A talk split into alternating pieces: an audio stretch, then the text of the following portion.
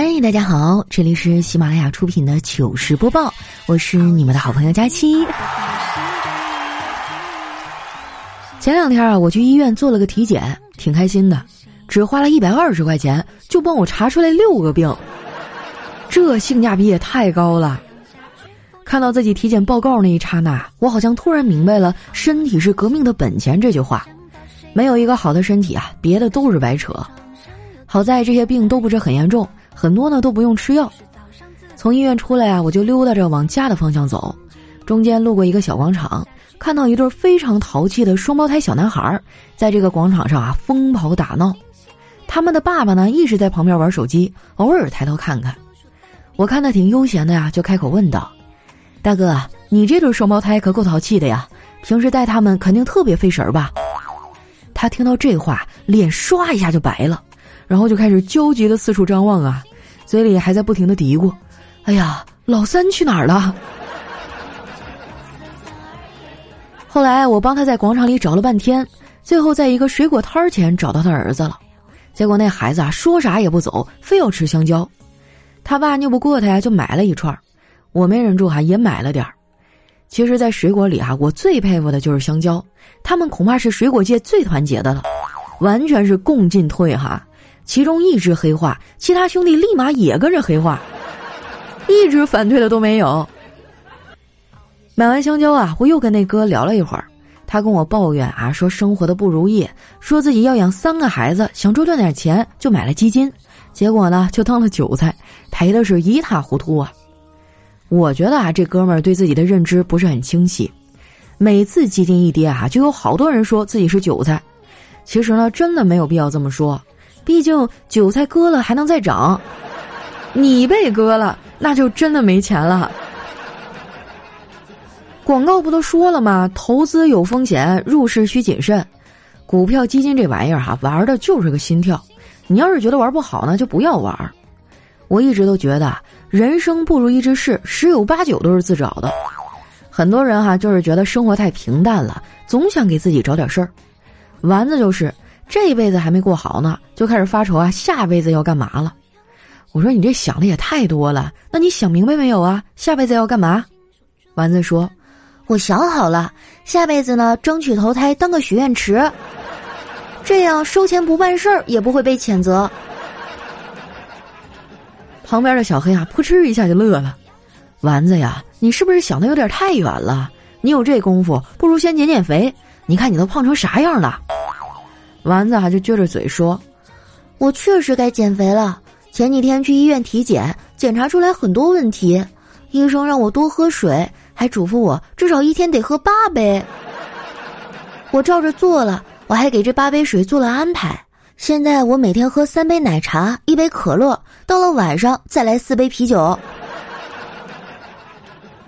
哎呀，这论自欺欺人哈，丸子称第二，那就没有人敢称第一了。我劝他让他多运动，他说他天天都在运动。我不信啊，就问他做什么运动啊？他憋了半天啊，支支吾吾的说，就是。在网上抬杠啊！不只是丸子哈，其实我也有身材焦虑。不瞒你们说啊，我最近又胖了。我现在的状态就是躺下去啊，胸平了，肚子还在。哎，生活真的太难了。当然哈，平心而论，我胖的也不冤枉。最近呢，确实比较放飞自我。说出来你们可能不信哈，前段时间美团把我的账号给封了。因为我每天吃五顿，他怀疑我刷单。这件事儿呢，就让人很无语。你说我吃好吃的有啥错啊？人的本质就是吃货。不信啊，你们回想一下，中学时呢，我们学过一篇课文，叫《我的叔叔于乐》，对不对？那么悲伤的一个故事，最后大家记住的都是那个牡蛎真好吃。有句话说得好哈，物以类聚，人以群分。我周围的朋友啊，也都是吃货。前段时间呢，南京疫情严重的时候，我有个朋友啊去排队做核酸，回来啊还特意发了朋友圈，内容是：我劝各位做核酸的朋友们一定要注意安全，戴好口罩，更重要的是要看好自己到底排的是什么队，千万别像我一样排了半天买了一只盐水鸭。我觉得啊，他就是找借口，他没准就是奔那鸭去的。我们俩是在上海认识的，本来呢是同事，后来他去了南京啊，在那儿开起了出租车，也不知道为什么，他就特别害怕交警。有一次啊，他在路上正常行驶，结果被一交警给拦了下来。刚开始呢，我朋友很害怕，迅速在脑子里过了一遍刚才自己的操作，确认哈没有违反交通规则之后，他就对那交警说。我没喝酒，没违章，没闯红灯，也没撞人，你为什么拦我呀？那交警啊看了他一眼，平静的说：“因为我想打车。”我这朋友啊特别够意思，他离开上海之前呢，还请我吃了顿饭，顺便给我介绍一个男孩子。那个男孩呢，后来就成了我的男朋友啊，确切的说是前男友哈。我们俩分手呢，是因为性格不合。他是那种火爆的急脾气，而我呢是磨蹭的拖延症患者。有一次啊，我们俩约好了去看电影，我想美美的和他出去啊，让他更有面子，就比平时用了更多的时间去化妆。结果哈，等我从化妆间出来的时候，发现他正悠闲的坐在那儿看球赛，我还挺纳闷呢。我问他：“哎，今天你怎么这么乖呀？都没怎么催我。”他笑了一下说：“没事儿，我刚看完电影回来。”当时把我给气的哟，连发了好几条微信和丸子吐槽。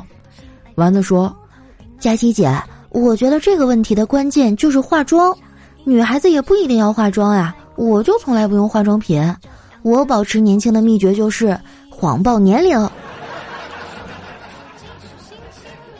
丸子为了让我高兴一点儿，还特意请我吃了顿饭。那顿饭啊，我明白一个道理，就是从猴子变成人，可能需要成千上万年。但是从人变为猴子只需要一瓶酒。那天我喝的有点多哈，回家的时候呢，正好被我爸撞着了，他特别生气的质问我啊，干嘛去了？我就跟他解释了半天啊，说是跟丸子出去吃饭了，他死活都不肯相信。我有时候都怀疑啊，我到底是不是他亲生的？我说点啥他都不信。在他的眼中哈，一条消息的可信程度排序应该是这样的。央视的可信度呢大于正经的报纸，正经报纸的可信度呢大于朋友圈儿，朋友圈的可信度呢大于百度，百度呢又大于电脑弹窗，这个电脑弹窗广告呢大于推销员儿，推销员的可信程度大于饭桌上别人说的话，但是哈，以上一切渠道的可信度都大于我说的。好不容易啊把老爷子给糊弄过去，我回卧室啊想好好睡一觉。结果我刚要睡着哈，就被吵醒了。在这儿呢，我想给那些玩哈雷摩托的车主们啊一个建议，希望你们把自己的那个排气管啊改一下，改到声音小一点，要不然你一出门啊，整个小区都知道你老婆一个人在家了。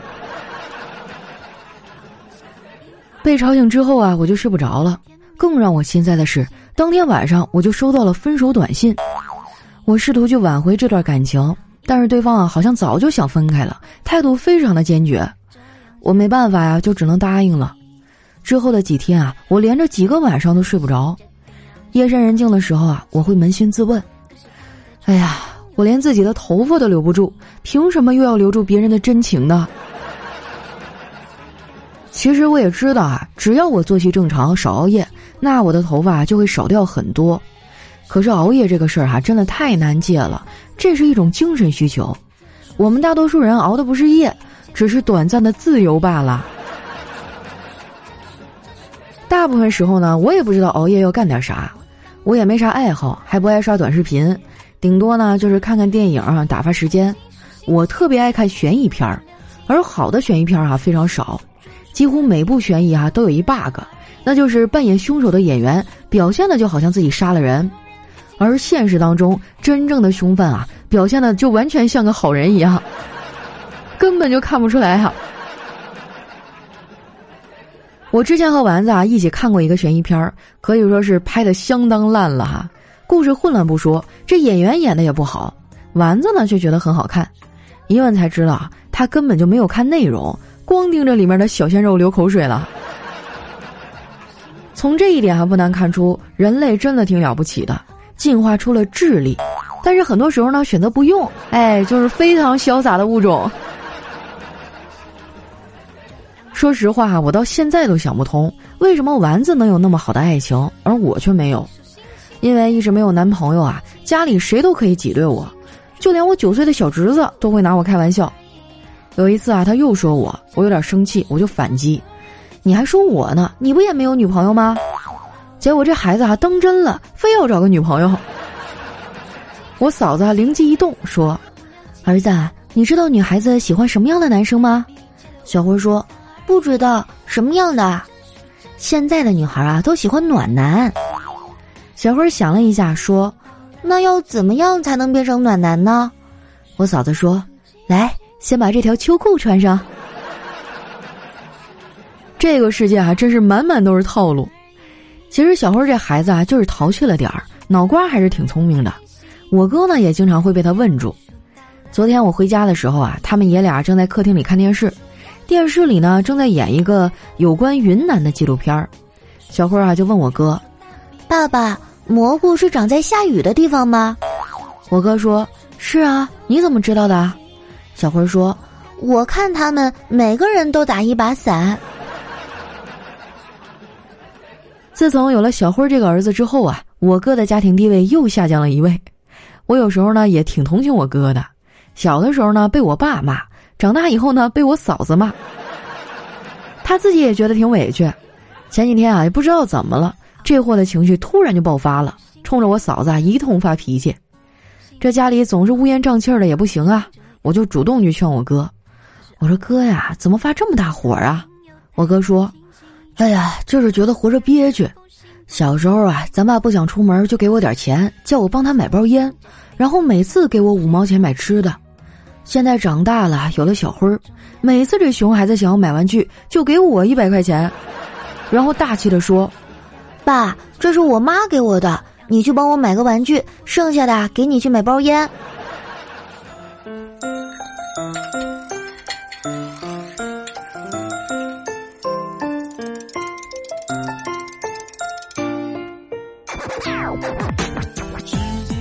一段音乐，欢迎回来，这里是喜马拉雅出品的糗事播报。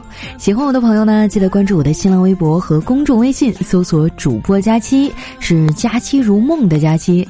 那上期啊，我们的互动话题是有没有什么防蚊小妙招呢？那恭喜我们的听友胡心定哈，获得了我们这期的奖品。他说啊，蛇胆花露水啊，就是绿玻璃瓶装那种。找一个有喷雾头的小瓶啊，把花露水倒进去，全身喷一喷，绝对没有蚊子敢招惹你。还有什么房间啊、床边啊都喷一喷，这样呢就相当于多了很多层防护网。等蚊子飞到你这儿，都已经丧失战斗力了，他会觉得你是一个极度危险的人物。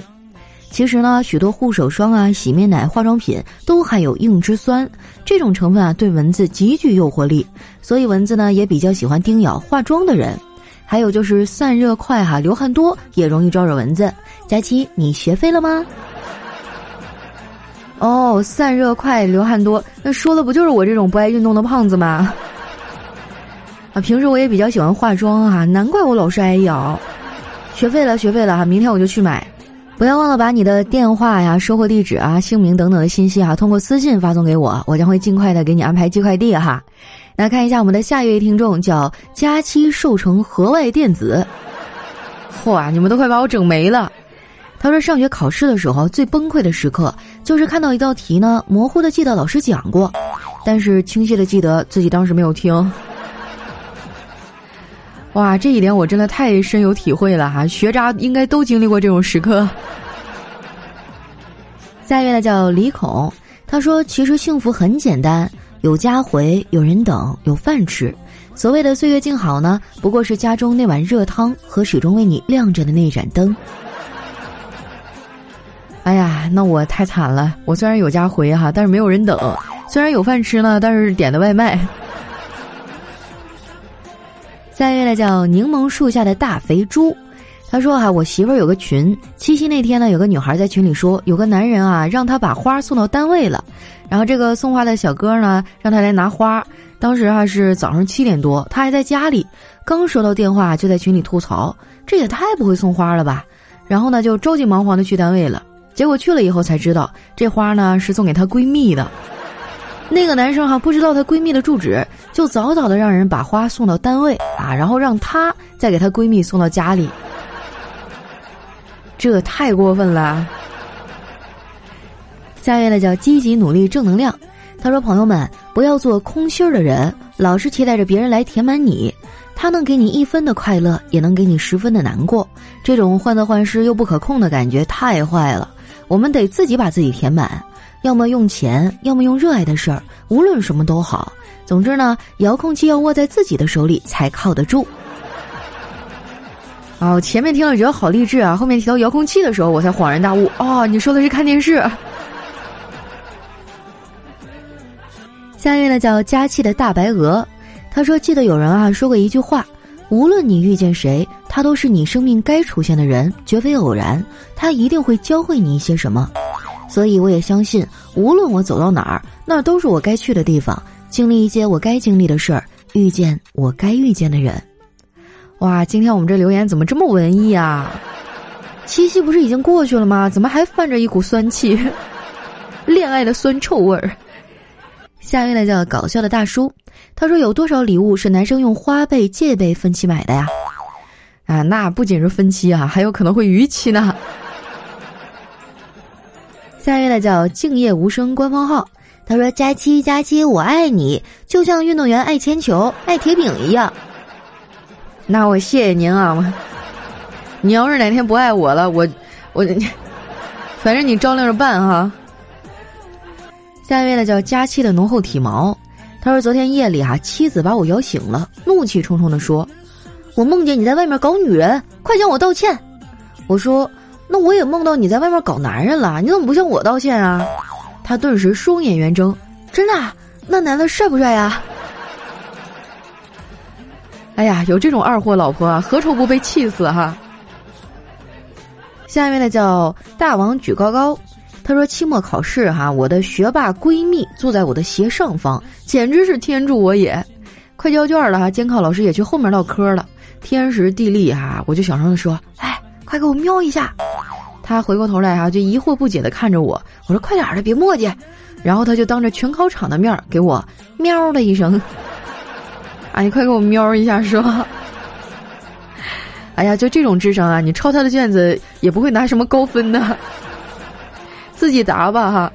下面呢叫小姑娘不得了，她说有一天哈，我在路上，我说小姑娘，叔叔给你买糖吃吧。哎，小女孩说，我自己有零花钱。我说切，你能有多少零花钱啊？小女孩说，我都攒八千多了。当时我就惊了哈，然后说那。那你能给叔叔买包烟吗？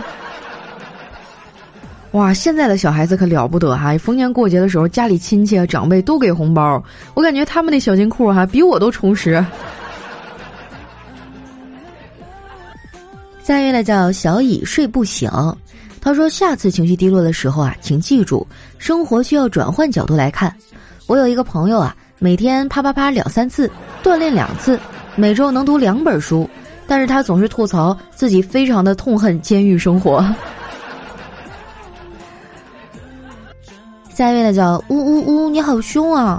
他说我就是那种啊，受了天大的委屈都问题不大，能扛得住。但是只要别人一安慰我，我就会瞬间泪失禁，哭得仿佛天都要塌了的没用的哭包。哎呀，我我已经很久都没有哭了啊。以前我是一个特别爱哭的人，我但凡有点什么事儿啊，三更半夜我也得给朋友打电话哭一通。但是后来慢慢的，我就学会自己去独立的处理一些问题了。然后我也很久很久都没有在夜里给朋友打过电话了。来看一下我们的下一位哈，叫人间咸鱼。他说有一天哈，小鸭跑去跟小猫、小狗、小熊一起玩狼人杀。哎，主持人说天黑请闭眼。小鸭说大可不必。然后小鸭就被赶出去了。哦，鸭子的那个英文单词叫 duck 是吧？大可不必。我呸！谐音梗拖出去杀掉。下一位呢叫 Y Y D S，他说不会谈恋爱啊就不谈，不会讲话呢就不讲，交不到朋友就不交，讲不通道理呢就屏蔽，看不顺眼就删好友，喜欢的东西得不到就不要，追不到的人呢就不追，做一个节能环保、低消耗的人类，激情社会靠大家。我呢就先告辞啦。哇，就是佛系中带着那么点丧哈，很多年轻人都是这么想的。下一位呢叫幽默的涵涵，他说家里很脏哈，就叫了一个保洁阿姨。那个阿姨进门呢就换鞋，我说您不用换鞋，那保洁阿姨说：“不是，我是怕把我的鞋给弄脏了。那得弄成什么样？你们家变成垃圾堆了是吗？”下一位呢叫女人啊女人，她说：“都说女人好色哈，女人呢好五种色。”黄色周大福，白色苹果叉，银色卡地亚，红色小路虎，还有黑色的小貂皮儿，彩色的人民币。对啊，如果前面几样不太容易得到的话，最后一个给足了也行。下一位呢叫网友啊，他说：男孩呢骑着高头大马来到了悬崖边，回头对着心爱的女孩说：“我最后问你一句，你到底能不能嫁给我？”如果你不嫁给我，我活着也没什么意思。我我就从这山崖上跳下去。女孩还被感动了，对着男孩大喊一声“嫁”，然后那个马就唰一下冲过去了，从那个山崖上跳了下去。下一位呢叫流动的红旗，他说我和同学哈聊起英语过级考试，他说他没有听听力，我说那你怎么做的题啊？全部蒙的。他说。我后面的同学做题时写字的声音很大，我听到他的声音了。那你知道 A B C D 选哪个？他说，A 呢是三画，C 是一画，B 和 D 是两画，可是 D 写的速度更快。哇去，这才是真正的听力哈。下面呢叫大大咧咧的兔子，他说马尾辫怎么绑才好看呢？我传授你一个绑马尾的秘籍哈，只需要三步：一长得好看，二。长得好看，三随便绑。来看一下我们的最后一位哈，叫大王叫我来巡视。他说：“我想对生姜啊说两句话，就是炒菜用的那个生姜啊，你就不能有一点自己的骨气吗？你在红烧肉里像块红烧肉，你搁土豆里呢，你像块土豆，你放炖鸡肉里呢，你就像块鸡肉，你就不能像花椒一样哈，坚持自己吗？啊，你非得让我们夹起来搁嘴里，完了再吐出去，然后再恶狠狠的对你说一句：哎呦我的妈呀，是块生姜。”你能不能有点自尊心呢？